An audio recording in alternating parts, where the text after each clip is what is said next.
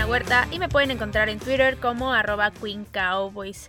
Y empecemos con las noticias rápidas de hoy y solamente tengo una y es que como parte de los anuncios de los calendarios que hubo la semana pasada, también se anunciaron los partidos de pretemporada y los Cowboys van a tener cuatro partidos. El primero de ellos va a ser contra Pittsburgh el jueves 5 de agosto a las 7 pm.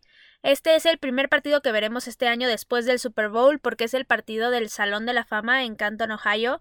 Este es un partido bastante especial, es donde se presentan a todos los jugadores que van a entrar este año justo al Salón de la Fama. Hay un cowboy que él es Drew Pearson y también se va a presentar a la clase anterior ya que por el COVID obviamente no se pudo realizar este juego. Y ahí también está Jimmy Johnson, legendario entrenador de los Cowboys. Y es por esto que este partido tiene un toque especial para los Cowboys, no solo porque sea el primer partido justo de la temporada, digamos, no exactamente el kickoff, pero pues lo primero que vamos a ver después de ese Super Bowl que hubo allá en febrero, sino también por estos jugadores que al final le dejaron mucho al equipo. Ahora, en cuestión de lo que podríamos ver de juego, no hay mucho que ver, la verdad, pero este tipo de partidos sirven para que los novatos vayan agarrando ritmo y para que los entrenadores vayan viendo qué es lo que está funcionando. Y especialmente este año va a funcionar mucho para la defensiva porque pues hay un nuevo coordinador defensivo con Dan Quinn, hay muchos jugadores nuevos con los novatos y también con los que se trajeron en agencia libre. Entonces, desde este partido seguramente se van a empezar a ver cuáles han sido los cambios que Dan Quinn ha implementado, ver si están funcionando. Y no creo que veamos a Dak Prescott desde este juego, tal vez sí, pero si lo llegara a ver, obviamente va a servir para que vaya agarrando ritmo de juego y para ver cómo sigue su tobillo y que esté funcionando perfectamente bien en un juego normal. Ahora, el siguiente partido que vamos a ver en pretemporada para los Cowboys es contra los Cardenales de Arizona y este va a ser entre el 13 y el 15 de agosto, todavía no se ha confirmado y este partido lo único relevante que podría decir es que también se va a repetir en temporada regular, entonces no es como que vaya a servir de mucho, pero ahí queda el dato. El siguiente partido que van a jugar los Cowboys en pretemporada es contra los Texans. Este va a ser entre el 20 y el 22 de agosto. Y aquí ya podríamos empezar a ver un poco más de titulares entrar, no en todo el partido, pero sí en algún cuarto, en varias jugadas, ver si están funcionando. Y básicamente ya vamos a poder ver algo más cercano a lo que van a hacer los Cowboys en la temporada regular y empezar a darnos una idea mucho más clara. Y el último partido que van a jugar los Cowboys en esta pretemporada va a ser contra los Jaguars y este va a tener lugar entre el 27 y el 29 de agosto. Y este partido, a pesar de que es pretemporada, a mí sí me intriga bastante porque sí me urge mucho ver cómo está Dak Prescott. Creo que a todos, no solamente a los aficionados de los Cowboys y a las personas que los seguimos y que los analizamos, sino a todos los aficionados de la NFL porque realmente fue una lesión muy fuerte la que tuvo y con cualquier jugador que tenga una lesión de este tipo siempre termina quedando da dudas si realmente van a quedar bien o no y si lo que nos han dicho de toda su recuperación es cierta al final de cuentas. Entonces, por esta razón sí me urge ver este partido. Lo vamos a poder ver sobre todo en situaciones justo de esto, de partido y de presión, porque en la práctica obviamente no le van a estar golpeando. Sí va a estar la presión ahí, pero realmente no es lo que se ve en un partido no es contra un rival, entonces es importante que Dak Prescott se vea en esta situación y ver cómo está funcionando. Y la otra razón por la cual me intriga este partido, la verdad, es Trevor Lawrence. Seguramente lo vamos a ver jugar justo porque pues es un novato, al final de cuentas va a entrar el primer partido como titular y mientras más práctica le puedan dar antes de eso, mucho mejor. Es un jugador que promete muchísimo en la liga, la verdad. Entonces, me interesa mucho ver cómo va a funcionar con sus receptores, cómo va a funcionar también con los corredores, obviamente con la línea ofensiva. Y es por esto que este partido sí me emociona en cierta manera. Ahora, ya dejando los partidos de lado y hablando en general, yo sí soy partidaria de que deba de haber una pretemporada porque es muy importante que los jugadores tomen ritmo de partido para no andar seleccionando todos en la semana 1. Ya vimos lo que pasó la temporada anterior. Obviamente ahí no fue que la quitaran y ya estuvo la situación especial del COVID, obviamente, pero al final sí hubo muchas lesiones. En los mismos vaqueros se terminaron lesionando dos jugadores muy importantes con Blake Jarwin y con Leighton Manderesh en el primer partido. Entonces, sí, por esta razón, yo sí creo que es muy importante que los jugadores tengan esta pretemporada y que vayan agarrando ese ritmo de juego para que el cuerpo llegue preparado completamente a la semana 1 y que si va a haber lesiones sea por ya cosas que traen atrasadas o por algún golpe de veras que sí fue muy malo o porque literal se les atoró el pie en la cancha, no lo sé, pero simplemente porque no haya pretemporada, eso sería fatal, entonces yo sí soy partidaria de estos partidos. Y también soy partidaria porque los Rockies también necesitan tomar este ritmo de la NFL porque colegial es bastante distinto y es mucho más fácil que un Rocky de un mucho mejor primer año si tuvo partidos de práctica contra rivales reales y no solamente contra sus compañeros. Entonces, por estas dos razones, yo sí creo que la pretemporada es muy importante y que bueno que la NFL lo siga tomando así y que siga dando estos partidos. Y pues estas fueron todas las noticias rápidas. Realmente no fue rápido, pero los demás temas de los que vamos a hablar, eso sí nos van a llevar más tiempo y voy a profundizar bastante más. Y el primero de ellos es el calendario de la NFL. Y la NFL, que desde mi punto de vista es la mejor liga del mundo, incluyendo todos los deportes, siempre encuentra la forma de emocionar a sus aficionados en cualquier época del año y esta vez lo hizo con el anuncio del calendario de la temporada regular. Realmente todo el mundo estaba pegado ahí en Twitter, en redes sociales, en donde pudiera para ver ese calendario. Es algo que emociona, a pesar de que faltan muchos meses todavía para que se jueguen realmente esos partidos. Pero al menos ya se pueden empezar a hacer ciertas especulaciones y se puede empezar a hablar de cómo podrían ser los récords de los equipos, a pesar de que todavía falta mucho, como dije, y que estas especulaciones podrían cambiar muchísimo ya acercándose la temporada. Pero al menos da un tema de qué hablar. Y pues eso es justo lo que vamos a hacer el día de hoy.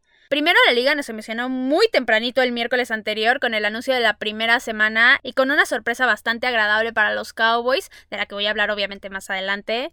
Y ya en la noche de ese mismo miércoles nos dio todo el calendario completo, ya supimos los 256 partidos de temporada regular que van a haber, ya vimos cómo se van a estar enfrentando estos equipos, cómo acomodaron esa semana 18 extra.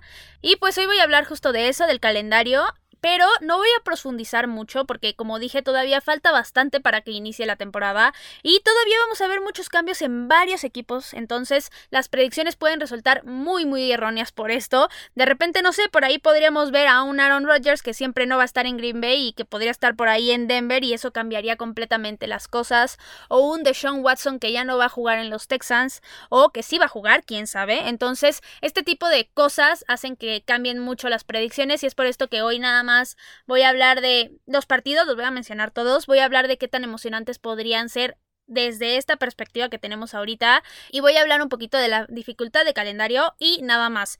Ya después, acercándose la temporada, como lo hice en la temporada anterior, voy a hablar muy específicamente de todos los partidos y de cuáles van a ser mis predicciones exactas de todos estos juegos y de cuál creo que va a ser el récord del equipo y de si veo muy difícil o fácil o como sea la dificultad del calendario de los Cowboys. Y pues primero quiero empezar hablando del video de estreno del calendario, porque para anunciar su calendario cada equipo hace justo un video y debo de decir que el de los Cowboys definitivamente es de los mejores, si no es que el mejor. Y les cuento tantito cómo fue. Y fue con el cantante Post Malone, que es un super fan del equipo, ya lo ha expresado en varias ocasiones. Y él llegó como repartidor a las oficinas de los Cowboys y justo llega con Jerry Jones y le entrega el calendario. Y pues empiezan a celebrar y empieza con música y varias cosas. Ya después también aparecen en el video Dak Prescott y Ezekiel Elliott. Y pues no les voy a contar más porque sí creo que es un video que vale mucho la pena que ver. Yo lo compartí en Twitter, en la cuenta oficial de Cuarta y Gol Cowboys. Es literal arroba Cuarta y Gol Cowboys. Ahí búsquenlo, ahí está el video. Y sí, véanlo, van a emocionarse bastante y van a disfrutarlo mucho. Y ahora sí vamos a empezar a hablar del calendario como tal. Y empezando con la semana 1, que va a ser contra los Tampa Bay Buccaneers. Va a ser el jueves 9 de septiembre a las 7.20 pm de visitante.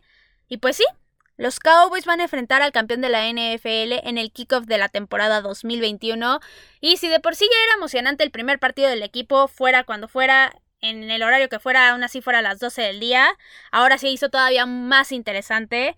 Este va a ser, para empezar, un partido complicado, porque pues enfrentas obviamente al campeón que es Tampa Bay y es prácticamente el mismo equipo que jugó en el Super Bowl. Y no solamente eso, sino que sigue siendo uno de los equipos favoritos para llegar al Super Bowl de parte de la NFC. Entonces esto ya lo vuelve bastante complicado. También es enfrentar a Tom Brady, lo cual le añade otro nivel de dificultad. Pero aún así yo no lo veo cantadísimo contra Tampa Bay y les voy a decir por qué. Porque todavía hay muchas dudas de parte de los Cowboys que se tienen que solucionar justo en ese partido, que son cómo va a estar Dak Prescott, cómo va a estar la defensiva y también cómo va a estar Mike McCarthy. Entonces, Todavía no se puede hacer una predicción tan clara. Realmente es un partido donde no se puede hablar con mucha certeza. Entonces es por esto que creo que va a ser un juego muy muy interesante. Va a estar cerrado. Desde un momento lo digo. Creo que va a ser un juegazo. Y muy probablemente sea el mejor juego de la semana 1. Luego pasándonos a la semana 2, esta es contra los Chargers. El domingo 19 de septiembre a las 3.25 de la tarde es de visitante. Los Cowboys regresan al SoFi Stadium y en particular este partido me interesa muchísimo por Justin Herbert. Quiero ver qué es lo que pueden hacer los Cowboys como defensiva contra un coreback en su segundo año que mostró muy buenas armas en el primero y que realmente tiene buenos receptores y buenos corredores. Entonces sí quiero ver qué es lo que pueden hacer los Cowboys con esa defensiva que prácticamente no es que sea nueva por completo en jugadores, pero sí va a cambiar bastante y con el nuevo coordinador defensivo obviamente. Y lo último que voy a decir de este juego es que creo que puede ser también un partido bastante complicado. Luego, en la semana 3, los Cowboys juegan contra Filadelfia el lunes 27 de septiembre a las 7:15 pm. Y esta vez sí juegan de locales. Va a ser el primer partido del equipo en el ATT Stadium. Y para mí, Eagles es un equipo que está completamente en reconstrucción. De eso no tengo ninguna duda. Pero a pesar de esto, el partido sigue siendo divisional. Entonces hay que tener bastante cuidado ahí. Y seguramente se va a poner interesante por esta misma razón. Luego, en la semana 4, los Cowboys juegan contra Carolina. Este va a ser el domingo 3 de octubre a las 12 del día y juegan de locales también. Y aquí igual lo mismo, es un partido muy difícil de predecir porque ahorita no se sabe realmente cómo van a estar los Panthers con Sam Darnold como titular, si realmente va a funcionar. Y pues eso ya prácticamente lo vuelve imposible de predecir hasta que veamos en esa pretemporada y en la semana 1, 2, 3 cómo está el equipo hasta el momento. Luego en la semana 5 se pone interesante porque los Cowboys juegan contra los Gigantes el domingo 10 de octubre a las 3.25, juegan de locales. Y este es prácticamente el mismo partido en el cual se lesionó Dak Prescott. Literal fue en la semana 5, fue contra los gigantes, fue de local y fue en esta misma hora. Entonces esto sí vuelve este partido en algo muy particular, en algo muy especial, diría yo. Al final es un partido que seguramente va a involucrar mucha emoción por parte de Dak Prescott, por parte de los jugadores en general, de los aficionados, obviamente. Y solamente esperemos que no vaya a salir igual que como salió el otro y que todo salga perfecto, que nadie se lesione y que todos salgan sanos de la cancha independientemente de cuál sea el resultado. Luego en la semana 6 los Cowboys van a enfrentar a los Patriots. Este es el juego que se añadió justo cuando se extendió el calendario. Y este va a ser el domingo 17 de octubre a las 3.25 de la tarde y es de visitante. Y lo único que puedo decir es que yo ya espero que los Cowboys por fin le puedan ganar a los Patriotas en Foxborough porque no han podido. El último partido que fue ahí fue un partido muy cardíaco. Yo siento que hubo una trampilla por ahí con el tripping que no era tripping, pero de eso ya no voy a hablar, eso ya quedó en el pasado y ya cuando se acerque el partido hablaremos de él más específicamente.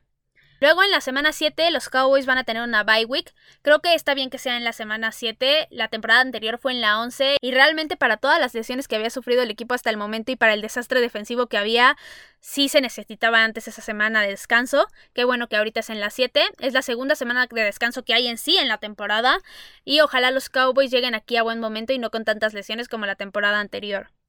Luego en la semana 8 los Cowboys juegan contra los Vikings y prácticamente se repite justo lo de la temporada anterior porque saliendo de la semana de descanso enfrentaron los Cowboys también a los Vikings y pues este juego va a ser el domingo 31 de octubre a las 7 pm y va a ser de visitante y en sí últimamente cuando los Cowboys han enfrentado a los Vikings ha sido un partido bastante bueno de muchos puntos de jugadas impresionantes entonces espero que nos den el mismo espectáculo de siempre.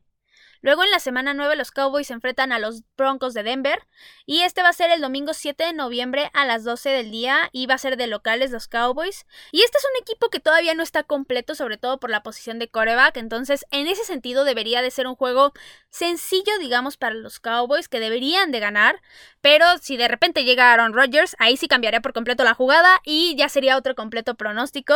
Entonces ahí voy a dejar lo que puedo decir de los Broncos hasta ahorita. Luego, en la semana 10, los Cowboys van a enfrentar a los Atlanta Falcons y este va a ser el domingo 14 de noviembre a las 12 del día y va a ser de local. Y este es otro juego bastante complicado de predecir ahorita porque si está Matt Bryan, va a tener a Kyle Pitts, Julio Jones, quién sabe, no lo sabemos. Calvin Ridley. Va a tener a Mike Davis ahora como corredor. Y la defensiva realmente no sabemos cómo va a estar, si va a mejorar o no. Pero aún así, lo que va a volver interesante este partido es la revancha de los Falcons después de lo que pasó en aquella patada corta que recordemos muy bien hizo que los Cowboys pudieran ganar en un milagro de partido realmente. Entonces esto lo vuelve un poco interesante. Después, en la semana 11, los Cowboys se enfrentan a Kansas City el domingo 21 de noviembre a las 3.25 y van de visitantes. Y este es un partido muy, muy difícil porque Kansas es un gran, gran equipo, está muy bien entrenado y Patrick Mahomes liderándolos realmente hace que sea un equipo muy difícil de enfrentar. Pero aún así es otro juego que tampoco puedo decir que ya esté perdido porque mucho va a depender de cómo se haya desarrollado la temporada hasta ese momento. Esta ya es una semana 11, ya pasaron muchos partidos hasta ese punto. Y pues ya veremos cómo está la defensiva de los Cowboys hasta ese momento. Si la defensiva sí mejoró, tal vez tengan un chance, pero si llegara a ser muy muy mala, no tendrían ninguna oportunidad contra tanto receptor y tanta arma que tienen Patrick Mahomes y compañía. Luego en la semana 12 los Cowboys se enfrentan a los Raiders y este va a ser el jueves 25 de noviembre a las 3.30 y los Cowboys son locales y este es el partido de Thanksgiving y este siempre, sí o sí, es mi partido favorito en fecha de toda la temporada y justo me encantó que fuera contra los Raiders este año. Creo que se puede poner muy muy interesante y que puede ser un juegazo como normalmente son los de Thanksgiving. Después en semana 13 los Cowboys van a enfrentar a los Saints y este va a ser el jueves 2 de diciembre a las 7.20 pm y los Cowboys van de visitante. Y este es otro partido igualmente muy difícil de predecir por la situación de quarterbacks de Nueva Orleans. No sabemos si va a ser James Winston, yo creo que va a ser él, pero al final no sabemos qué locura pueden hacer. De repente podría salir Tyson Hill o quién sabe, tal vez sienten a James Winston por tantas intercepciones. Aquí sí es una completa incógnita y lo vamos a saber ya cuando estemos justo una semana antes de este partido. Luego, en la semana 14, los Cowboys se enfrentan por primera vez al Washington Football Team y va a ser el domingo 12 de diciembre a las 3.30 y los Cowboys van de visitantes. Y este justo como dije es el primer partido contra ellos y ya está muy avanzada la temporada hasta ese punto. Me sorprendió bastante que se tardara justo este juego en llegar. Y aquí está la misma duda de los corebacks. Lo lógico sería que fuera Ryan Fitzpatrick, pero de repente ya sabemos cómo es. De repente puede lanzarte cuatro pases de touchdown y ganarte un partido súper bien pero al siguiente te puede lanzar cuatro intercepciones y perderlo feamente. Entonces ahí está la misma incógnita de quién va a ser el coreback del el fútbol team en ese momento. Y pues lo vuelve obviamente en un partido súper difícil de predecir. Después, en la semana 15, los Cowboys se enfrentan a los Giants por segunda ocasión. Y este va a ser el domingo 19 de diciembre a las 12 de visitante. Y pues no tengo mucho que decir al respecto. Y solamente que es el segundo partido divisional contra ellos. Después, en la semana 16, los Cowboys vuelven a enfrentar al Washington Football Team. Este va a ser el domingo 26 de diciembre a las 7:20 de local. Y pusieron muy cercanos los juegos entre Washington, lo cual me sorprendió, pero seguramente fue porque ya no encontraron otra forma de acomodarlos. Y esto hasta eso no es tan malo porque va a volver interesante y bastante intensa la revancha de quien sea que vaya a perder el primer juego. Entonces, por esta razón y por cuestión de ánimos del partido, creo que me agrada bastante. Luego, en la semana 17, los Cowboys van a enfrentar a los Arizona Cardinals. Este va a ser el domingo 2 de enero a las 12 del día y los Cowboys van de locales. Y la temporada anterior, este partido me emocionaba bastante, pero al final la lesión de Dak Prescott cambió por completo las cosas y no pudimos tener el partido que esperábamos. Entonces, esto es lo único que yo justo espero de este partido: que podamos tener un gran juego y que realmente ahora sí podamos ver Dak Prescott contra Kyler Murray. Y por último, en la semana 18 los Cowboys se enfrentan por segunda ocasión a Filadelfia. Y este será el domingo 9 de enero a las 12 del día los Cowboys van de visitantes. Y normalmente la NFC llega sin estar definida a estas instancias, entonces este año al ser muy probable que pase exactamente lo mismo, vuelve muy interesante este partido, muy emocionante. Esperemos que no sea así, que los Cowboys ya tengan un destino definido, porque al final llegar a estos juegos y a estas instancias esperando que ganes o esperando que otro resultado pase es bastante frustrante, bastante estresante, pero si llega a pasar de todas formas, pues la emoción va a estar ahí y pues lo vamos a seguir viendo aún así. Y estos fueron todos los partidos que van a tener los Cowboys en esta temporada. Y ahora voy a hablar un poquito de la dificultad del calendario, porque algo que he estado rondando mucho en redes sociales desde hace unas dos semanas, yo creo, más o menos, es la dificultad de calendario de los equipos basado en el porcentaje de partidos ganados de la temporada anterior de los rivales que va a estar enfrentando la próxima temporada. Ahora, según este criterio, los Cowboys tienen una dificultad de calendario de 0.452. Esta vendría siendo la segunda más baja, solamente por encima de Filadelfia. Y yo sinceramente veo estos criterios muy, muy subjetivos, porque un equipo muy bueno en una temporada puede pasar a ser muy malo la que sigue y viceversa. Y por ponerles un ejemplo justo, son los Chargers, que no tuvieron el mejor récord la temporada anterior, pero todo pinta para que este año les vaya a ir mucho mejor y así podría pasar con cualquier otro equipo. Incluso un equipo que fue muy bueno y que llegó a postemporada la temporada anterior, podría tener un récord completamente distinto y ser de los peores equipos en esta temporada. Entonces, por esta razón es que yo lo veo bastante subjetivo. Al final no puedes decidir qué tan difícil o qué tan fácil es el calendario solamente por este tipo de números. Creo que te debes de basar en otras cosas. Te debes de basar en el offseason del equipo, en el draft, en qué jugadores se fueron, qué jugadores se retiraron. Por ejemplo, Nueva Orleans ya no va a estar Drew Brees y eso cambia por completo el panorama. No es lo mismo enfrentar a un Drew Brees completamente experimentado campeón del Super Bowl que enfrentar a un James Winston que terminó pasando de ser una primera selección global en el draft a ser simplemente suplente. Entonces, a esto es a lo que me refiero y por esta razón yo no confío mucho en estos criterios y yo les recomendaría a ustedes que tampoco confiaran mucho en ellos. Sí están para tomarlos en cuenta, pero tampoco son la última palabra ni van a definir cómo va a ser la temporada de cada equipo. Y ahora hablando un poco de las predicciones que yo veo con este calendario, yo lo que veo hasta ahorita del equipo es que podrían estar rondando por ahí de las 10 u 11 victorias. Más no me atrevería a decir ahorita, realmente creo que con toda la incertidumbre que tenemos de Doug Prescott y de la defensiva, no se puede decir mucho. E incluso algunas personas podrían decirme que 10 o 11 victorias son bastante aventuradas y que podrían ser hasta exageradas. Pero bueno, me estoy yendo por el lado optimista y justo por esto doy estas 10 o 11 victorias. Creo que el equipo está muy bien armado, sobre todo ofensivamente, y por esta razón creo que pueden ganar algunos partidos con muchos, muchos puntos. Y por eso es que estoy alrededor de estos dos números. Ahora, ya cuando esté mucho más cerca la temporada, seguramente voy a tener yo una predicción mucho más precisa porque ya vamos a tener datos de los entrenamientos, de cómo está el equipo, de realmente cómo van a quedar al final, qué jugadores van a estar iniciando, cuáles van a ser los titulares, porque ahorita realmente hay mucha incertidumbre todavía. Entonces, cuando ya tenga esta información, cuando ya tenga esta certeza, se las voy a estar compartiendo obviamente y voy a hacer justo un capítulo especialmente del calendario y voy a ser mucho más específica con todo esto. Ahora, nada más para concluir en este tema, me gustó bastante el calendario del equipo, lo encuentro muy emocionante como siempre, y creo que puede haber muchos partidos muy buenos este año. Ahora, los Cowboys tienen cinco partidos en horario estelar, también tienen tres partidos en jueves, incluyendo el Thanksgiving, y eso a mí la verdad es que me agrada bastante porque hace que el equipo esté en el reflector muchas veces y lo vuelve mucho mejor para el desempeño de los jugadores porque suelen echarle un poco más de ganas, no diría ganas, pero al menos se inspiran un poco más y suelen dar un mejor desempeño de ambos lados y eso por ende hace que los partidos sean mejores, entonces por mí que lo sigan poniendo en horario estelar una y otra vez. Y pues eso fue todo por el tema del calendario y ahora voy a pasar al segundo tema de hoy y es el Rocky Minicamp. Y ya empezaron justo los primeros entrenamientos del equipo, digamos, y ya pudimos tener un vistazo de los novatos y también de Dan Quinn como nuevo coordinador defensivo. Y hoy les voy a dar todos los detalles de estos días de entrenamiento y de algunas cosas que podrían cambiar justo con el rumbo del equipo por el desempeño de algunos jugadores en estos entrenamientos. Y primero quiero empezar por los linebackers. Y voy a empezar con Micah Parsons, que fue la primera selección del equipo en el draft. Y aquí lo que me llamó la atención es que él empezó los entrenamientos como middle linebacker, lo cual pone las cosas bastante interesantes porque eso lo podría estar perfilando ya de una vez como el futuro líder de la defensiva, lo cual no me molestaría en absoluto. De hecho, yo creo que es el mejor candidato para tomar ese puesto después de la salida de Sean Lee. Y su desempeño estuvo bastante bien también. Incluso tuvo ahí una desviación de balón que terminó en una intercepción. Entonces este tipo de jugadas son lo que te hace ver esos destellos de que podía realmente tener un muy buen año como novato y ser realmente una estrella. Ahora, Michael Parsons mencionó en su entrevista que el plan es utilizarlo como linebacker fijo en el primero y el segundo down, pero en el tercero y en un probable cuarto mandarlo a presionar al coreback, lo cual es un plan que a mí me agrada bastante porque es muy hábil con el pass rush. Y a los Cowboys les he estado fallando esa parte, realmente sí pueden tener a mucho liniero defensivo, mucho renombre, pero no generan tantas capturas, entonces si tienen un linebacker que les pueda ayudar por esta parte, es completamente bienvenido y qué bueno que esté pasando.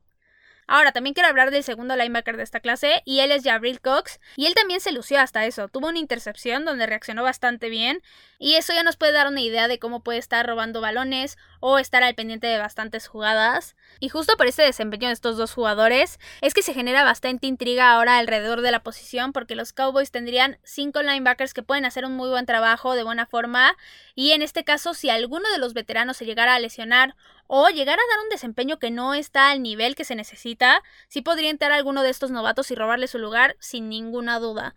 Y pues podríamos ver que realmente los que son los titulares, digamos Jalen Smith y Leighton Manderesh, podrían estar perdiendo esos lugares. Sobre todo después de que el equipo no tomó la opción del quinto año del contrato de Leighton Manderesh, entonces esto volvería las cosas bastante interesantes. Digo, a mí me gusta mucho Leighton Manderesh, espero que realmente pueda dar un gran desempeño y que no se lesione, pero si no llegara a ser así, los Cowboys sí tienen ahí un seguro, digamos, un backup bastante bueno. Ahora, pasándonos a otra persona, quiero hablar de Dan Quinn.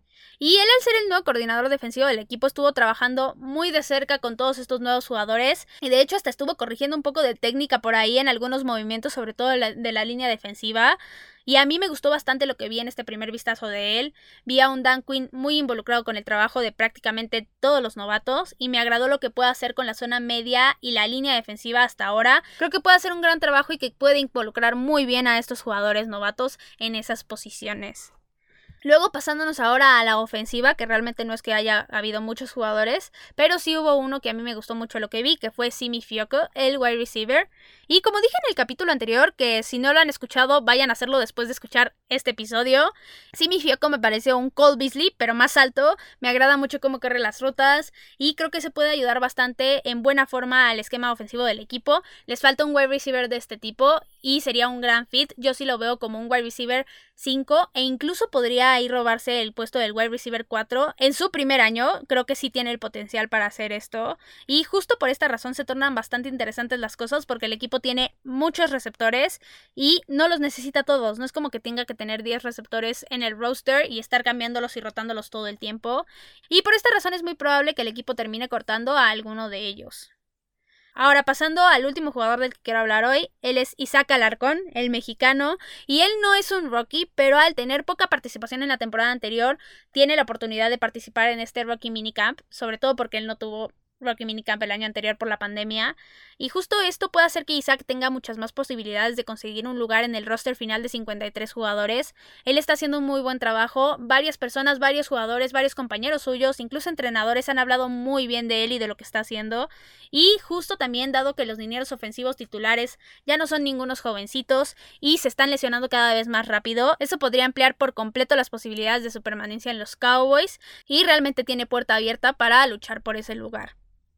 Y ahora hablando un poco de las predicciones que yo tengo después de haber visto estos entrenamientos de los novatos, yo creo que con lo que hemos visto cada vez me convenzo más de que vamos a ver muy probablemente a Micah Parsons como titular en esta temporada.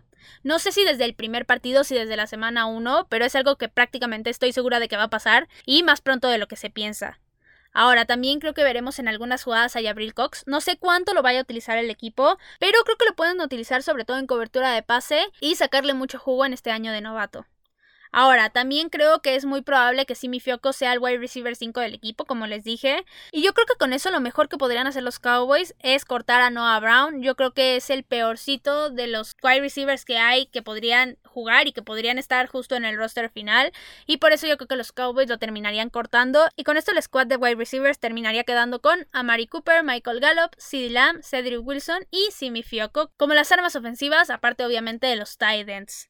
Y por último, hablando de Isaac Alarcón, yo creo que sí puede quedar en el roster final, sí le veo una posibilidad no gigantesca, pero ahí está la posibilidad, pero para eso prácticamente no debe de cometer errores, tiene que luchar día con día, tiene que demostrar que es un jugador que vale la pena, que realmente va a marcar una diferencia y que puede jugar bien y al nivel que exige la NFL y obviamente los Cowboys, y para eso obviamente va a tener que sobreponerse a otros jugadores, pero aún así no veo una super competencia ni que sea realmente algo súper difícil, sí le veo posibilidades y esperemos que termine consiguiendo ese lugar.